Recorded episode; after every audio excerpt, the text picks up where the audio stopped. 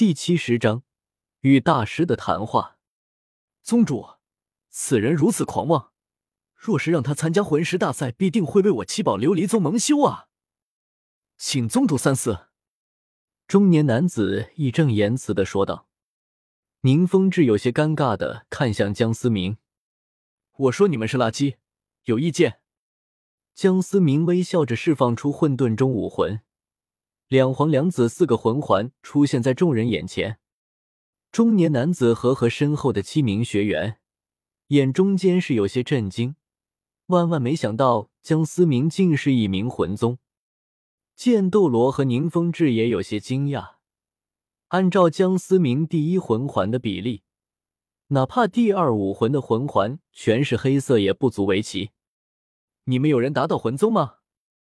江思明依旧是微笑的说道：“原著中七宝琉璃宗所属的学院，甚至都没有提到，想来也是成绩平平，可能第一轮就被淘汰了。”七位学员沉默不语，眼神中带着愤恨的看着江思明。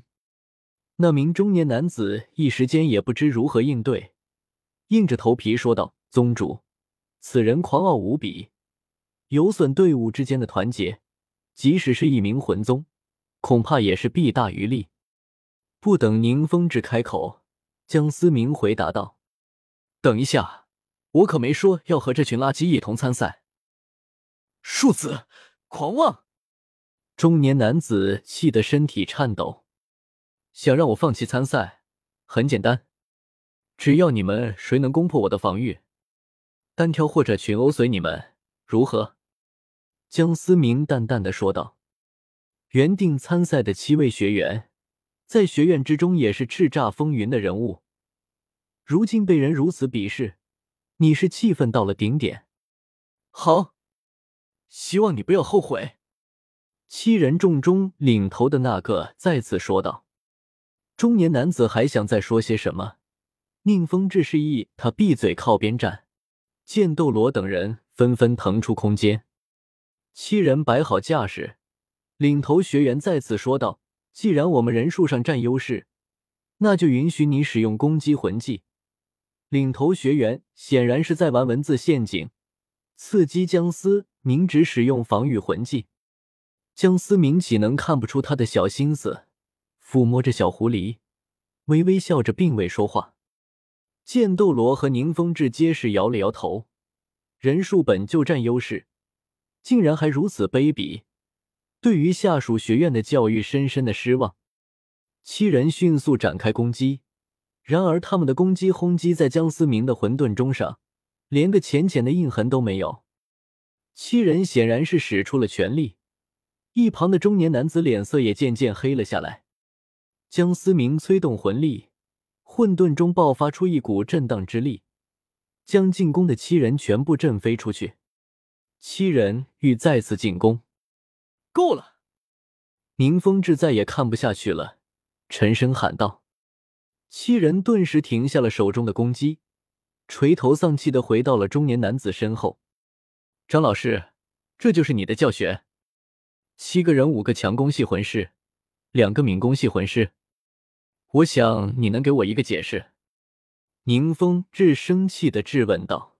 宁风致生气，不是因为七个人却破不了江思明的防御，他自然知晓江思明的真实实力有多强，而是在于队伍中魂师的搭配，既然没有一个是七宝琉璃宗的弟子。剑斗罗示意江思明跟自己离开，江思明不再理会这里的情形，转身跟着剑斗罗走了。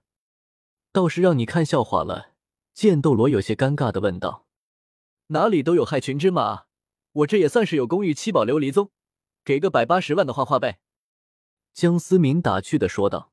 “臭小子，风致也很无奈。他虽然贵为宗主，但宗门中的大多事情，如果全要亲力亲为的话，必然是不可能的。而这些外系之人，也只是看见眼前的七宝琉璃宗的强大，真心依附的没有几个。毕竟七宝琉璃宗那门弟子全是辅助系魂师。”剑斗罗无奈的说道：“我替蓉蓉谢谢你，你给他那剑印威力很强。”七宝琉璃宗的子弟从来没有选择自己生活的权利。蓉蓉是我看着从小长大的，我不希望看见蓉蓉嫁给外系的那些混蛋。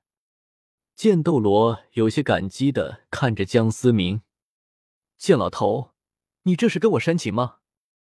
江思明故意打破气氛的说了：“臭小子！”剑斗罗老脸一红，骂了一句便不吱声了。对了，你一人参赛，必将受到极大的关注，恐怕会被其他学院所针对。剑斗罗正色说道：“哦。”江思明倒有些疑惑：“你真当那些抽签是公平公正的吗？不过是掌权者的游戏罢了。你一个人参赛，必定会被那些有关系的学院当成软柿子捏。七宝琉璃宗虽然势大，但是暗箱操作，不留痕迹，谁又能说些什么？”剑斗罗解释说道。江思明倒是没有想到这茬。不过他也并不惧怕，只是被如此多的势力所关注，总会引起一些不必要的麻烦。两人走着走着，渐渐走出了琉璃学院，来到了清雅轩。